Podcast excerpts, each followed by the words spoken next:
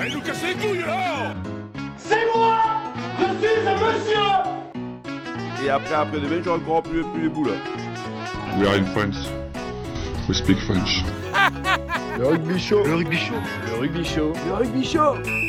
Oh, c'est chaud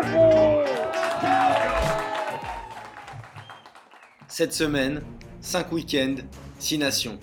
Chaque année, le tournoi anime les passions de tous les supporters, fans, experts ou rugby en tout genre. L'événement, plus attendu que le tour en plein mois de ramadan, est encore une fois passé beaucoup trop vite. À la fin de la foire, il est temps de compter les bouses. Le tournoi Destination réchauffe nos âmes au cœur de l'hiver, pendant les semaines précédant l'arrivée du printemps, alors que la prochaine page dans l'histoire de nos Bleus s'écrira au début de l'été, au moment d'annoncer la liste des 42 joueurs sélectionnés pour préparer la prochaine Coupe du Monde en France. Beaucoup se demandent déjà quels joueurs vont constituer cette liste, certains s'étant déjà fait une place au soleil dans l'effectif pendant ce tournoi. D'autres questionnent le bilan des Bleus pendant ce tournoi ou encore nos chances de victoire au mondial. Mais la question que tout le monde se pose, c'est ce que vont bien pouvoir raconter les braves chroniqueurs de votre podcast pas encore préféré après un des moments rugby les plus intenses de l'année. D'ici à la Coupe du Monde, le Rugby Show vous accompagnera dans les transports, pendant vos repas ou avant de dormir. On continuera de partager, s'amuser et rassembler autour du rugby, avec des invités emblématiques pour répondre aux questions que vous ne vous étiez jamais posées, des débats enflammés et toujours plus de pronostics. Mais avant tout ça, dans ce huitième épisode, on vous parle de bilan, nos tops, flops, les coups de cœur et tous les enseignements qu'a pu nous apporter ce tournoi Destination 2023. Hey, comment ça va les gars? Oh là là, c'est chaud. Eh ben écoute, euh, ça va très bien. J'ai l'impression qu'on est encore pas à l'abri de se brûler cette semaine en tout cas. J'ai l'impression qu'on est bien à l'abri de se brûler ce soir. je, vous sens, je, vous sens, je vous sens aussi tiède que le briquet au fond de ma poche. Mais non, arrête-toi, tu vas voir, on est chaud comme des marmites aujourd'hui. Comment était ce, ce petit match euh, au Stade de France? J'ai eu la chance, euh, j'ai eu la chance d'être au stade ce week-end, en week-end à Paris avec euh, avec mes copains Elios et Elios et Clément. On est tous les trois allés vers le match et on va pouvoir vous raconter tout ça dans cet épisode. Et ça va être un, et ça va être un très bel épisode, un très bel épisode qui s'annonce. Peut-être qu'on commence dans l'ordre avec euh, les matchs du week-end. On commence donc avec euh, ce grand Écosse-Italie, Écosse-Italie qui est donc le premier match euh, de samedi. C'est à Murrayfield qu'a commencé donc ce dernier week-end, puisque les Écossais recevaient les Italiens dans un match sans beaucoup d'enjeux. Un score de 12 à 6 à la mi-temps grâce à un essai de Van der Meer et de Kinghorn. C'est euh, ce euh, même d'ailleurs qui libère le 15 du Chardon après la pause avec euh, deux essais. L'homme qui a saisi sa place en l'absence de Russell a marqué euh, 21 points des 26 points de, de- de son équipe. À Pour mettre l'Italie, dans malgré- votre fantaisie. Absolument. Et pour l'Italie, malgré un beau match euh, d'Alan et Canonné, c'est là à Cuoio di Legno prenait la cuillère de bois. Comme d'hab, hein. Ouais, par contre, Clément, juste euh, pour euh, rapidement revenir sur ce que tu viens de dire, je crois qu'il a marqué trois essais, euh, notre ami, euh, notre ami King Horn. Pas, Ah mince, qu'est-ce que j'ai dit un doublé, je crois que t'as dit. Ouais, il a mis un doublé, un doublé après la, un doublé après la mi-temps et un, et un essai avant la mi-temps. Exactement, autant pour moi. Mais c'est sûr qu'il a, il a bien fait le taf. Euh, il remplaçait un, un Finn Russell qui a été vraiment énorme pendant tout le tournoi. Et, euh, et là, on voit que, que le mec, il, il arrive à froid et, et vraiment, euh, il sort une grosse, grosse paire sur, sur le match de fermeture, le match de clôture de, de ce tournoi pour son équipe. Il sauve, euh, il sauve l'Écosse. Un, Écosse euh, décrescendo hein, sur tout le tournoi qui a commencé très très fort et puis euh, qui s'est un petit peu endormi ou en tout cas qui a été moins efficace. Peut-être euh, ils se sont fait couper les, les jambes un petit peu par euh, notre 15 de France, mais voilà, je pense que sur cette fin de tournoi, on était assez, euh, assez déçus. T'en penses quoi, Elios? Ouais, totalement. Moi, je pense que, comme tu dis, la, défaite hein, contre la France euh, chez nous, ça leur a fait, euh, ça leur a fait beaucoup de mal et ça a un peu, entre guillemets, euh, éteint leurs espoirs de victoire dans ce tournoi. Et en plus de ça, quand tu vois les absences de, Hogg et de Finn Russell, qui sont un peu les, deux stars, les deux stars de l'équipe, c'est sûr qu'ils ont eu un peu de mal contre l'Italie. Et on s'attendait à une, grosse victoire des, Écossais. Au final, c'était pas si impressionnant que ça. Et donc, euh, je sais pas trop sur quel pied danser avec nos chers amis écossais. Donc on retiendra donc euh, du tournoi écossais un décrescendo, euh, comme disait euh, Rico. Qu'est-ce qu'on retiendra, monsieur, du tournoi italien? Ben, on retient que juste euh, l'éternel débat euh, avec la Géorgie est, est maintenu. Une cuillère en bois, des Italiens pareil, décrescendo, commencé assez fort, on s'est dit vont faire quelque chose. Et puis, euh, et puis non. Honnêtement, on a vu un Géorgie-Portugal ce week-end euh, spectaculaire. Avec le Portugal d'ailleurs qui monte en force, belle nation qui, attention. Mais la Géorgie, ça joue très bien avec des, beaucoup de joueurs de top 14, donc c'est à remettre l'éternel débat sur la table de, des montées et des descentes dans le 6 Nations. Quoi. et toi Thomas, t'en penses quoi? Moi les gars, je, suis assez impressionné par le jeu de l'Italie, le jeu qu'ils ont proposé. Je pense que hum, ils ont un niveau, ils ont essayé d'envoyer de, l'animation offensive avec plus ou moins de succès. Ils ont, ils ont déchiré les rideaux défensifs à plusieurs reprises, que ce soit le français, l'irlandais, qui ont des, qui ont des défenses quand même assez hermétiques. Donc je pense qu'il y a une base, il y a une base pour construire pour le futur pour cette équipe d'Italie. Est-ce qu'on parle pas de futur pour l'Italie depuis que cette Italie est ah entourée oui. destination quoi? C'est un peu la question qu'on se pose, n'est-ce pas Elios Ouais, c'est ça. Moi, je suis d'accord avec Thomas sur le fait qu'ils ont envoyé du jeu, les mecs, ils ont fait l'effort de un peu essayer de se mettre au niveau. Mais par contre, euh, quand tu fais un peu attention euh, dans la globalité à tous leurs matchs, les mecs, ils envoient des saucisses à droite à gauche. T'as l'impression que voilà. tu vois que les mecs qui jouent dans le championnat italien et qui sont pas forcément le niveau. Je suis d'accord, c'est pas le bras rugby aujourd'hui. Et juste pour clôturer sur une bonne note sur, sur les performances de l'Italie, je tiens à rappeler que sur les huit dernières éditions du, du, tournoi. Bon, là, évidemment, ils ont encore une fois perdu tous leurs matchs, mais c'est la seule fois où ils ont réussi à, engranger une différence de points euh, de moins de, 100 points dans le négatif. Donc, euh, cette année, ils ont perdu tous leurs matchs, tous leurs matchs certes, pardon, mais ils ont pris euh, des défaites, ils ont encaissé des défaites bien, moins grosses que, d'habitude. Et puis, avis aux recruteurs, on a quand même deux, trois mecs qui sont sortis du lot. Hein. Alan, les troisième lignes. ils ont une belle deuxième ligne avec Canone et Ruzza. Donc voilà, je pense qu'il y a certaines écuries du top 14 qui devraient peut-être se pencher sur ces individualités qui, dans un collectif, peuvent rayonner, je pense. On n'en doute pas que notre cher top 14 se penchera sur ses individualités.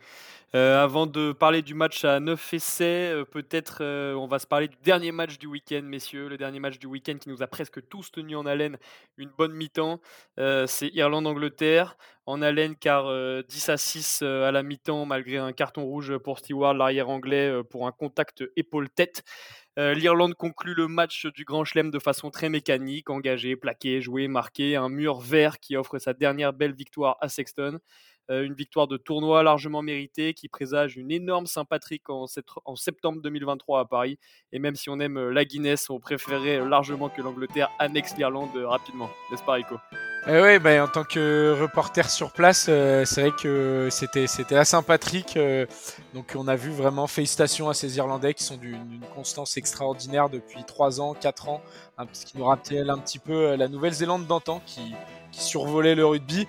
Mais en effet, c'est une victoire qui est presque passée inaperçue au pays des Léprochaunes ici, parce que hasard du calendrier avait en effet à Saint-Patrick. Donc pour rappel, la Saint-Patrick euh, c'est un jour férié depuis 1903 en Irlande, euh, parce que le 17 mars, on honore euh, l'anniversaire de la mort du Saint Patrick, qui a été l'évangélisateur pardon, de l'île verte. Et donc, on a eu des parades, des chants, des danses le vendredi. ils se sont satellisés le, vendredi soir et, enfin même le jeudi soir et le vendredi soir. Hein. c'est comparable à la fête de la musique. Tous les pubs sont pleins et tout le monde est dehors. Et puis du coup, bah, je pense que voilà, cette, ce grand chelem est passé un petit peu outre parce que quoi qu'il arrive, qu'ils aillent qu'ils allaient perdre ou gagner, ils allaient quand même se, se satelliser, se catapulter le cerveau. Donc, euh, bon, une, une célébration euh, passée un petit peu outre. C'était euh, cherry on the cake pour eux, quoi. Une formalité. Ouais, bah, ils étaient annoncés comme, comme les grands favoris. ils avaient un calendrier plutôt en leur faveur. Donc, donc, je pense que les mecs n'étaient pas non plus choqués. Et il faut rappeler quand même qu'ils avaient gagné le tournoi en 2018. Donc, c'est pas non plus super rare pour eux. Et encore une fois, ils sont premiers, euh, premiers au classement euh, mondial. Euh, donc voilà. c'est pas non plus une grande surprise. Difficile de débriefer un tournoi qui s'est quand même très très bien passé pour les Irlandais. ah, Totiche, peut-être tu voulais rebondir avant bah, Moi, j'avais, j'avais juste envie de vous dire, tu parlais de la régularité des, des All Blacks pendant, pendant une certaine période et de celle des Irlandais depuis la dernière Coupe du Monde. On est à un, un ratio de victoire-défaite mais d'ailleurs surtout on peut, on peut simplement compter les défaites vu qu'elles se comptent sur les doigts d'une main. Pour l'Irlande et pour la France, c'est égal. Alors après, ils sont allés en tournée euh, en Nouvelle-Zélande, en Afrique du Sud, ils ont fait des tournées compliquées. Hein. C'est pas le Japon qu'on a joué nous. Ouais, mais nous on fait des tournées avec notre équipe B en Australie. On perd deux matchs, c'est ça les matchs qu'on perd. Très bon point, très bon point, très bon point, très bon point. Fair enough. Euh, le, la seconde équipe peut-être qu'on peut débriefer messieurs et même si ça nous rend triste parce qu'on aime, le rugby, ça nous rend très heureux parce qu'on est français, c'est l'Angleterre qui ne fait pas euh, son, meilleur, son meilleur tournoi cette année. N'est-ce pas Elios? L'Angleterre, ben, on avait mis nos doutes euh, au début, de, au début du tournoi, quelques épisodes avant le, avant le début de ce tournoi, on avait justement parlé de la, de la méforme dernièrement des, des Anglais. On avait aussi parlé du fait que, que le nouveau sélectionneur, peut-être que ça allait un peu chambouler l'affaire, peut-être que ça allait un peu plus les enfoncer, ou alors au final leur permettre de décoller. on voit que c'était un peu en demi-teinte. juste, j'avais l'impression qu'ils avaient un peu envie de se rebeller là, avec ce match contre l'Irlande. Et je suis un peu déçu de ce fait de jeu du carton rouge de Stewart dans le premier mi-temps qui fait qu'ils n'ont pas pu jouer leur carte à fond. Et moi, je pense qu'ils auraient pu nous offrir une belle surprise en fin de tournoi s'il n'y avait pas forcément eu euh, ce, contentieux d'arbitrage euh, euh, avec Stewart et le coup de, mm. dans la tête dont tu parlais Clément tout à l'heure. Rico, ce carton rouge, il tue le match? Ouais, complètement, complètement. Mais c'est notre ami Jaco Pepper. On commence à le connaître, celui-là aussi. le roi du coude. Ah non, mais lui, bon voilà, pour moi, c'est c'est limite jaune. C'est entre rien et jaune le ballon tombe, il y va, au dernier moment, il veut pas taper le joueur, il se retourne. Ouais. il se retient. il se retient, ça tombe ni sur l'épaule, ni sur le coude, c'est entre les deux, c'est un coup de triceps. Je j'arrive pas bien à comprendre et alors après, j'ai mis quand même un peu plus un doute sur la perf qu'allait faire l'Angleterre, où ils étaient dans le match, où ils étaient devant. Mais on a vu que ce 6 nations, il basculait à chaque fois après la mi-temps à la 50 60e.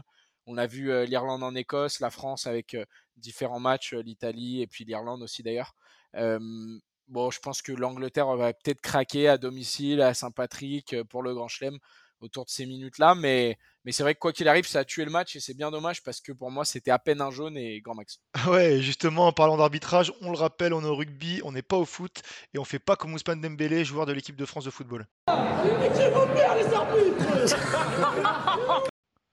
Et Rico, bien que pendant des années j'ai critiqué vivement l'arbitrage, euh, maintenant, je suis un repenti et écoute ce que j'ai à te dire.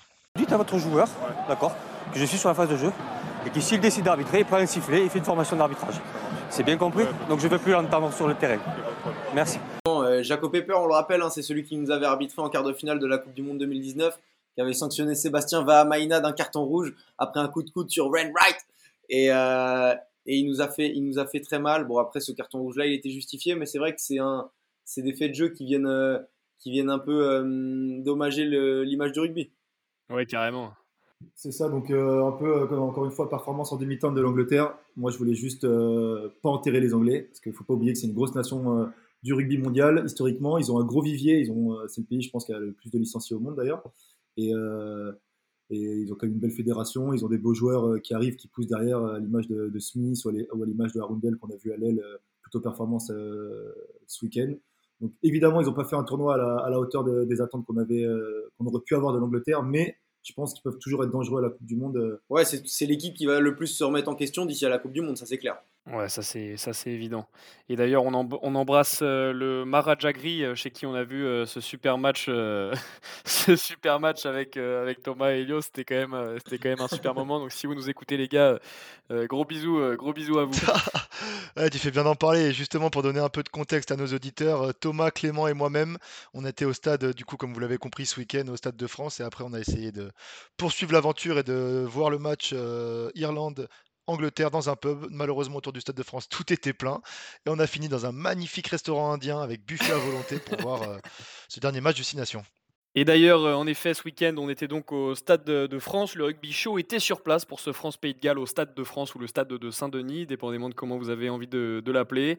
20 euh, à 7 à la mi-temps pour un score final de 41 à 28, 9 essais, 5 Français, 4 Gallois. Un match qui confirme qu'Antoine Dupont n'aura pas marqué dans ce tournoi, ce qui me semble être une aberration. Lucu devrait le remplacer euh, assez rapidement. Un match qui signe le premier essai du pilier droit et ourson Antonio pour sa 50e sélection. Un match qui affirme la place et position d'ouvreur de Romain Ntamak et qui confirme que Ramos est footballeur. Mais un match surtout qui nous rappelle que le Stade de France n'est pas du tout prêt à accueillir la Coupe du Monde. 15 minutes immobile dans la queue, euh, des bières à la mi-temps, le temps que l'on apprenne derrière le comptoir à connecter un fût. 5 à 6 heures de queue pour aller pisser. Euh, les fatigués de la prostate sont d'ailleurs invités à revendre leur place de Coupe du Monde euh, dès maintenant. N'hésitez pas à nous contacter d'ailleurs. Hein. N'hésitez pas à nous contacter. Une belle victoire quand même française, messieurs, à, Paris ce week-end. Qu'est-ce que vous en avez pensé? Ah, on a vibré, hein, c'était un match avec pas tellement d'enjeux. On avait du mal à imaginer les, les Anglais, euh, les Anglais tout renversés, euh, tout renversés en Irlande. On s'est fait plaisir. C'était, c'était un beau spectacle et on sent que, on sent que c'est, qu'il y a une sacrée montée en puissance avant la Coupe du Monde là. On est, on est en train d'y penser, on est en train de s'y préparer. Euh, tout, tout, va dans cette direction. Ouais, moi j'ai trouvé voilà des défenses perméable des deux côtés. On s'attendait à un score fleuve plutôt côté français. Bah, finalement, la France a un petit peu levé le pied en deuxième mi-temps. Sans enjeu, ça va. En tout cas, j'ai trouvé qu'il y avait peut-être une levée de pied à la fin, mais bon, c'est normal. les Gallois étant quand même finalement le maillon faible, en tout cas la grosse déception de ce tournoi. bon, moi j'ai trouvé après, bien sûr, encore une fois, des essais sans sas, un, un Ntamak qui confirme, qui, confirme l'énorme match qu'en Angleterre. Malgré trois plaquages manqués pour le coup en défense, pour rebondir sur ce que tu disais. C'est pas faux. Mais en tout cas, c'est vrai que une défense un peu, un, peu perméable, mais bon, une fin de tournoi, voilà, tranquillou. Euh, où on a récité un petit peu notre rugby euh, tout, en, tout en se rassurant. Et, petite euh, anecdote, première fois qu'on ne commence pas un match en dominant, de surdominant. Et on voit dans le dessin la grande mêlée. donc ça, c'est sur le YouTube de France Rugby que Fabien a un petit peu haussé le ton à la mi-temps en leur disant que les entames c'était pour nous. Donc aujourd'hui on sait voilà un de nos, forts, un de nos points forts et, un des, points forts du plan de Fabien. Ouais, et Thomas, toi, tu parles du fait que euh, justement, il n'y avait pas d'enjeu et que ça peut être un peu une excuse euh, euh, pour le score final de ce match. Mais moi, je suis pas d'accord. Les mecs, c'est des professionnels, ils sont payés à, faire ça. Ils préparent une Coupe du Monde, ça fait des années qu'ils font que, que penser à ça? Pour moi, le match contre le Pays de Galles sans enjeu, justement, contre une équipe un peu plus faible, c'est l'occasion parfaite justement pour réviser ses gammes, travailler un peu ses lancements de jeu, tenter des choses un peu nouvelles peut-être, faire rentrer les remplaçants qui n'ont pas forcément eu de temps de jeu. Euh, et, là, ok, on a marqué 41 points, ce qui reste énorme euh, quand on regarde un peu les standards euh, des matchs internationaux. Mais attention, on a pris 28 points, on a pris un essai de North en tout début de match, ou alors là, c'est porte ouverte au centre, le mec passe, passe n'importe comment. Et à la fin, pareil, d'ailleurs, qui, qui marque l'ailier gallois, qui marque à la fin sur deux plaquages manqués des Bleus. Je trouve ça un peu, un peu scandaleux. Enfin, pas scandaleux, j'abuse un petit peu, mais je trouve ça un peu. si, scandaleux, scandaleux. C'est dégueulasse, l'émission, pas bien, pas bien l'émission. Non, mais ça fait chier un peu, tu vois, parce que on tape les Anglais, on leur fait très très mal le week-end dernier. Là, c'était le moment d'humilier les Gallois, tu vois. Et les Gallois, on reviendra un peu sur leur, sur leur euh, bilan un peu plus tard. Mais à l'inverse des, à l'inverse des Anglais, les Gallois, moi, j'ai aucun espoir sur eux et je pense qu'ils vont absolument rien faire au Coupe du Monde. Et donc, ça aurait été l'occasion parfaite de vraiment leur mettre une grosse claque dans la nuque, quoi. Après, on leur a quand même passé 40 points aux Gallois. On s'est un peu relâché en fin de match, mais tu, tu nous dis que les mecs sont professionnels, ils sont avant tout humains. Euh, ils sont français et ils sont latins, monsieur. Ils ne sont pas anglo-saxons ni allemands. Les hommes ont des sentiments. Les hommes marchent à la motivation. Ils étaient moins motivés. pour les Latiques en fin de tournoi, c'est relou quand même. non, et, pour faire un point peut-être alors euh, sur le Pays de Galles, euh, sur ce match, mais plus, mais, mais plus globalement sur, sur le tournoi, qu'est-ce qu'on retiendra des Dragons de, de cette année? Rien. Nul, nul, nul, nul, Germain. Nul, sale nul. Nul, nul, espèce de maïs. Ah bah, c'est la métaphore du Titanic. Hein. Ils vont droit dans un iceberg, ils vont couler. Il y a du vieux, du jeune, des changements tous les week-ends. C'est assez terrible. Hein. Il est en train de se bouffer les couilles d'être revenu, Garwaran Gatland. Ah, il sait pas ce qu'il fait là. Hein. Le pire moment. Difficile pour lui. Rien d'autre à dire. Bon, ils vont pas passer les poules, les Fidji en Coupe du Monde. Ils vont... On rappelle, ils sont dans la poule des Fidji et de l'Australie. Les deux premiers se qualifient pour les quarts de finale. Je pense que, je ah, pense que les Fidji, ont leur carte à jouer. Après, toucher le fond pour les Gallois, ça peut, ça peut ne pas leur faire de mal. Hein. Nous, euh, on était euh, grave mal en point euh, en 2015, 16, 17, 18. Au final, ça nous a aidé à, repartir. Parce que quand tu es tout en bas de la piscine et que tu es en train de crever, ben, paf, tu mets un petit coup de pied sur le fond et puis tu remontes plus facilement. Et j'espère, on leur souhaite. Ouais, après, le, Titanic n'a pas rebondi. Hein. Toujours pas, mais on sait jamais. un jour, il peut refaire surface.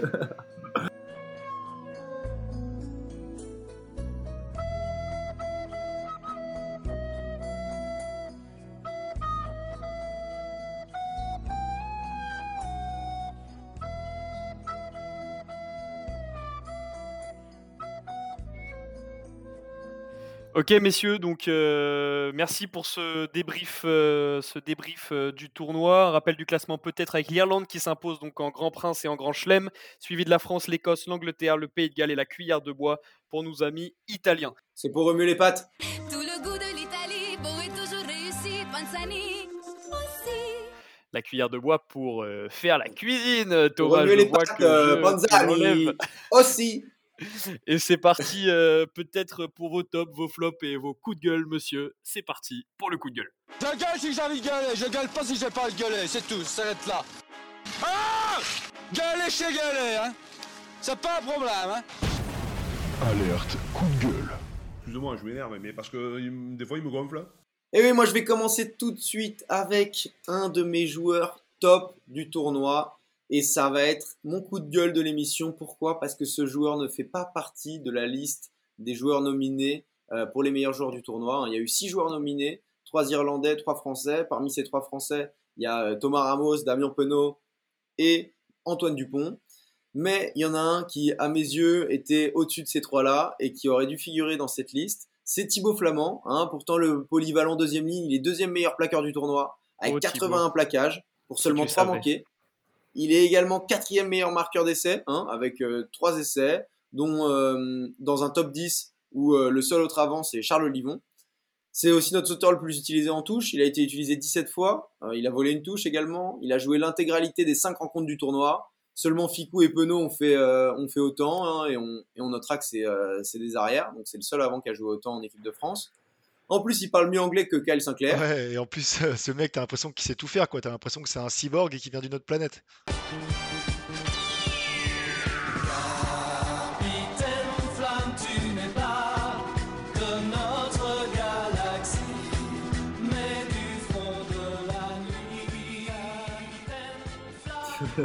Et donc euh, parmi les six nominés pour, euh, pour le titre de meilleur joueur du tournoi, il y a un seul avant, c'est le numéro 8 irlandais Kylan Doris, qui a été nominé aux côtés de ses compatriotes Mac Hansen et Hugo Kinan, hein, qui méritent à mes yeux tout à fait d'être dans cette liste, mais par contre, euh, euh, un conseil, mon Thibaut, euh, enlève-moi ce cast et fais-toi un beau brushing, retourne jouer 10, poste auquel tu as été formé, et tu auras la reconnaissance que tu mérites.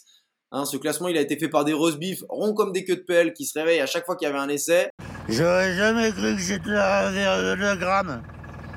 J'aurais dit maximum, je dirais 0,6, 0,7. C'est toujours pareil. Ouais, oui, c'est toujours pareil. Ils ont juste regardé les ralentis des matchs et c'est pas possible. Ils ont ils connaissent rien au rugby ces mecs. C'est toujours pareil. Tout, à chaque fois, les, les man of the match, les, tout ça, tout dans le Six Nations, c'est des roast beef.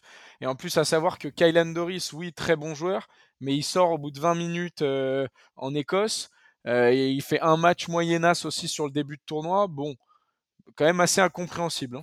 Ouais, après euh, au rugby c'est compliqué je trouve vraiment de, de, de donner euh, l'homme du tournoi à quelqu'un parce que les postes sont tellement différents que c'est compliqué vraiment d'avoir une analyse euh, un peu générale et unanime sur tel ou tel joueur mais je suis totalement d'accord avec Thomas tu te demandes qu'est-ce qu'il qu'est-ce qu'il devait faire Thibaut Flamand pour rentrer dans ce top 6 Ouais, qu'est-ce qu'il aurait pu faire de plus? Exactement. c'est ça à, à l'inverse tu vois ok bon Penaud par exemple Penaud il marque 5, il marque 5 essais aussi c'est ça, je Ouais, il, il s'est planté plusieurs fois en défense, Penaud.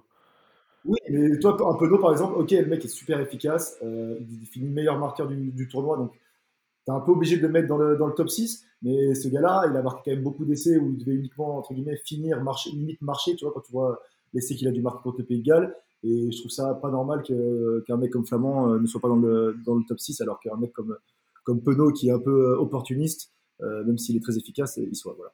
Non, mais t'as l'impression qu'ils l'ont fait un peu comme les footeux, quoi. Au but. Qui marque des buts est meilleur. Exactement, je suis totalement d'accord avec toi, Rico. Euh, T'as l'impression que c'est comme, euh, comme au Ballon d'Or où tu récompenses que le, que le finisseur, que le mec, euh, Et jamais que les le mec qui marque la lucarne, mais ouais, c'est ça, tout le, tout le jeu avant n'est pas forcément récompensé.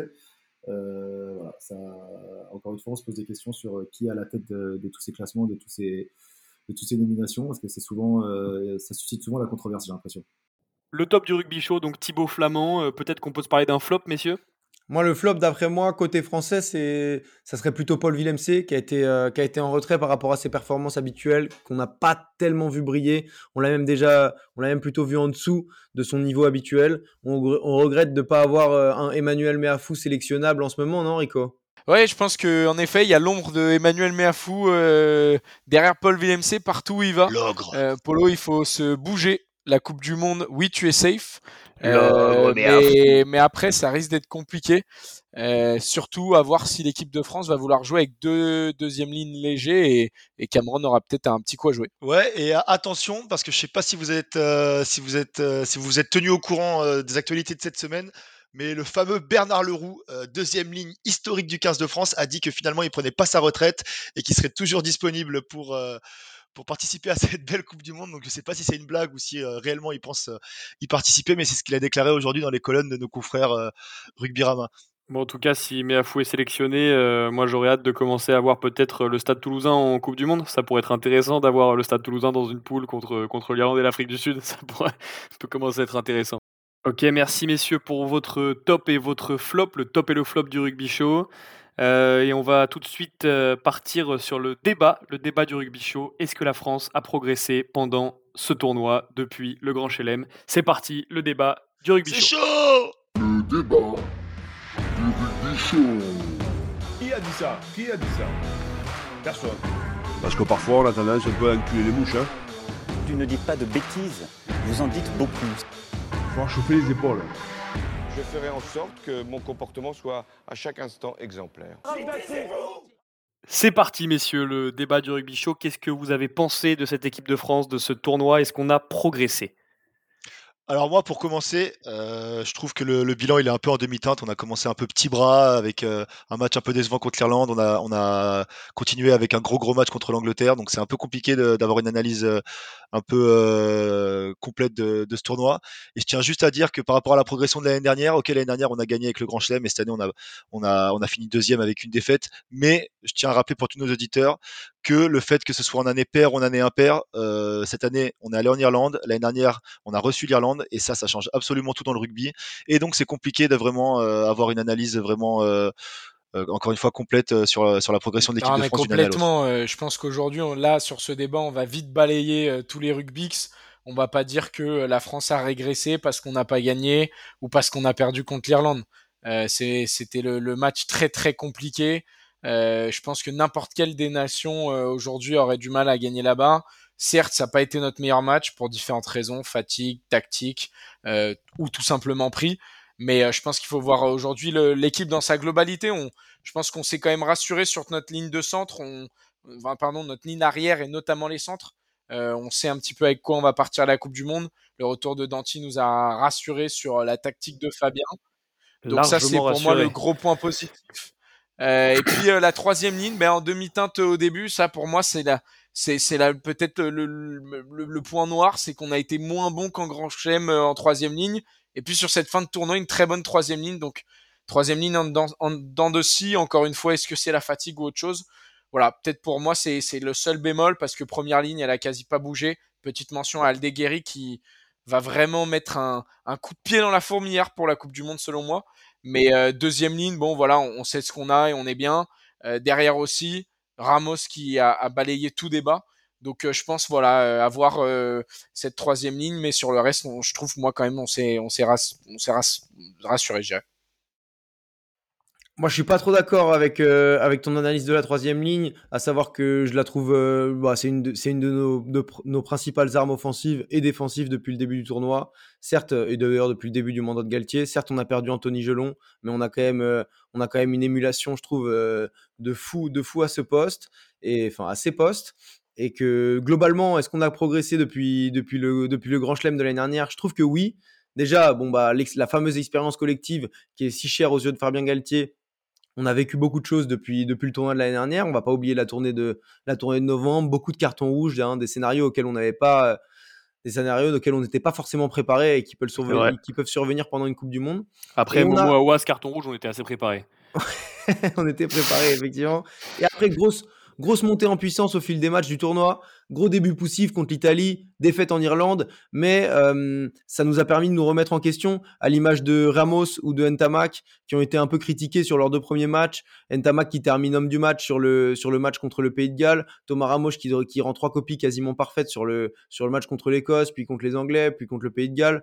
Donc voilà, on sait que le 15, c'est une pièce maîtresse dans notre jeu de dépossession, comme l'est un peu l'épine dorsale du 15 de France, le talonneur, Julien Marchand, Greg Aldrit en 8, la charnière, Dupont Ntamak, et puis, euh, et puis Thomas Ramos, qui ont été vraiment au, top niveau. On peut souligner Dupont et Ntamak, euh, quatre passes décisives chacun. Et euh, offensivement, au top, hein, euh, on a euh, sur, les deux, sur les deux derniers matchs, deux essais en première main, quatre bonus offensifs. Le seul bonus qu'on prend pas offensif, c'est qu'on- contre l'Irlande.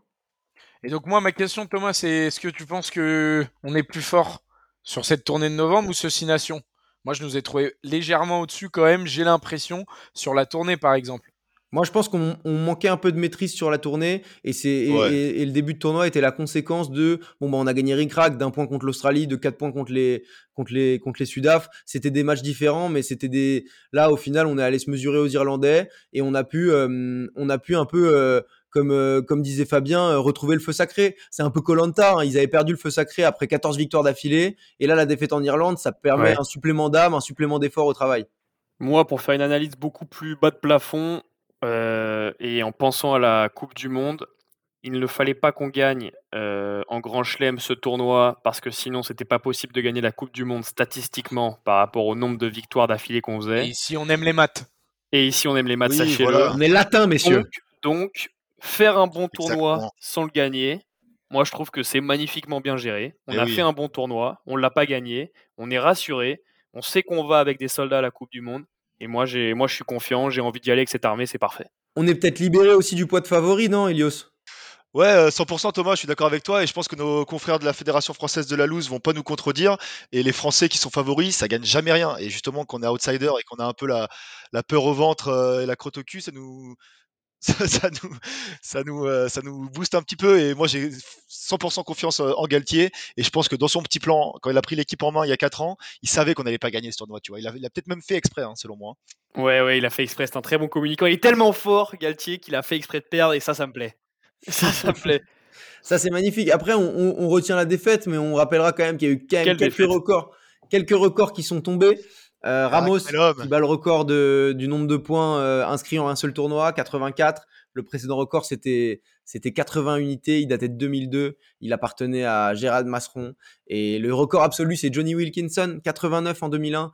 Donc pour vous dire, ça fait longtemps qu'il n'y avait pas eu des il y avait pas eu des aussi grosses perfs. 28 sur 33 au pied. Ah, il fait plaisir, Aussi, Ramos. On, hein. avait, euh, on a battu le record de la plus large défaite des Anglais à Twickenham. Ça, ça fait très plaisir. On a gagné, du coup, finalement, dans tous les stades de Six Nations sous l'ère Galtier. Donc, on a quand même accompli des choses dans Six Nations. Et je vais revenir sur voilà, cette expérience collective. On a peut-être été moins flamboyant qu'au tournoi de l'année dernière, mais ça reste euh, de la progression à mes yeux.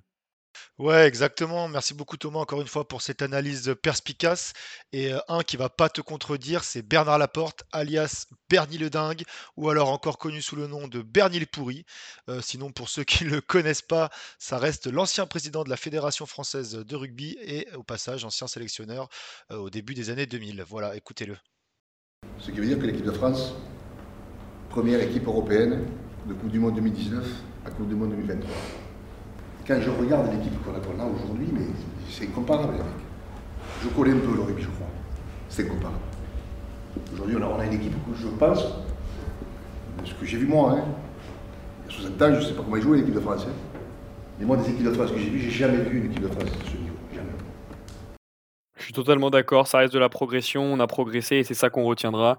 Et maintenant, je peux vous dire qu'on attend euh, le mois de septembre avec impatience. Euh, et d'ailleurs, on parlait de choses qui nous rassurent, messieurs, et moi, ce qui me rassure, c'est aussi de voir que les Bleuets se sont imposés 67 à 17 euh, contre le Pays de Galles. Donc, se dire que la génération d'après est encore meilleure que la génération de maintenant, ça fait aussi vachement plaisir. Ou alors peut-être que c'est le Titanic, le Titanic gallois des moins de 20 ans, qui est encore, euh, qui est encore, euh, qui est encore euh, plus mauvais, j'en sais rien. Avec en plus une formation française mise à l'honneur et on voit que vraiment la, stratégie GIF paye pour notre équipe de France puisqu'on avait sur le terrain deux porteurs qui fait des très bonnes performances avec l'UBB. On avait Biel Barret, Gaëton, énormissime encore une fois. Donc, voilà, une génération à venir topissime aussi.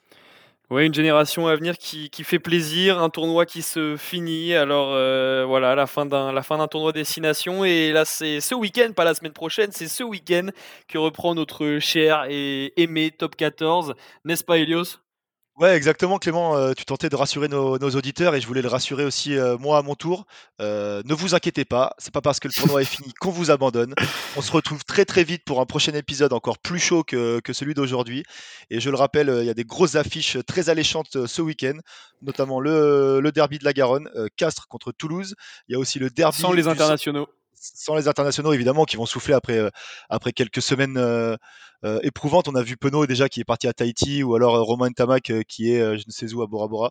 Mais en tout cas, on revient avec notre beau top 14. Ouais, alors en revanche, en revanche, on a vu Charles Olivon euh, déjà sur le terrain à Toulon. Donc attention, Olivon, il est au charbon, attention à les, les internationaux en vacances. hein. C'est ça, en tout cas, on vous abandonne pas et euh, on clôturera ce beau top 14 avec le derby du périph. D'ailleurs, on a fait gagner des places à nos, à nos auditeurs pour ce, pour ce magnifique match. Avec comme on l'embrasse. Et, euh, on vous embrasse tous. On, t'embrasse, mon petit com. Euh, voilà, ce fut un plaisir encore une fois, comme toutes les semaines. Euh, C'était passionnant de vivre ce tournoi destination avec vous. Et on vous retrouve dès la semaine prochaine pour débriefer cette euh, journée de top 14. Et c'était chaud ce soir, c'est chaud. c'est chaud. Ah, c'est chaud comme toujours. Mais la semaine prochaine, ça sera encore plus chaud. Attention les invités, c'est chaud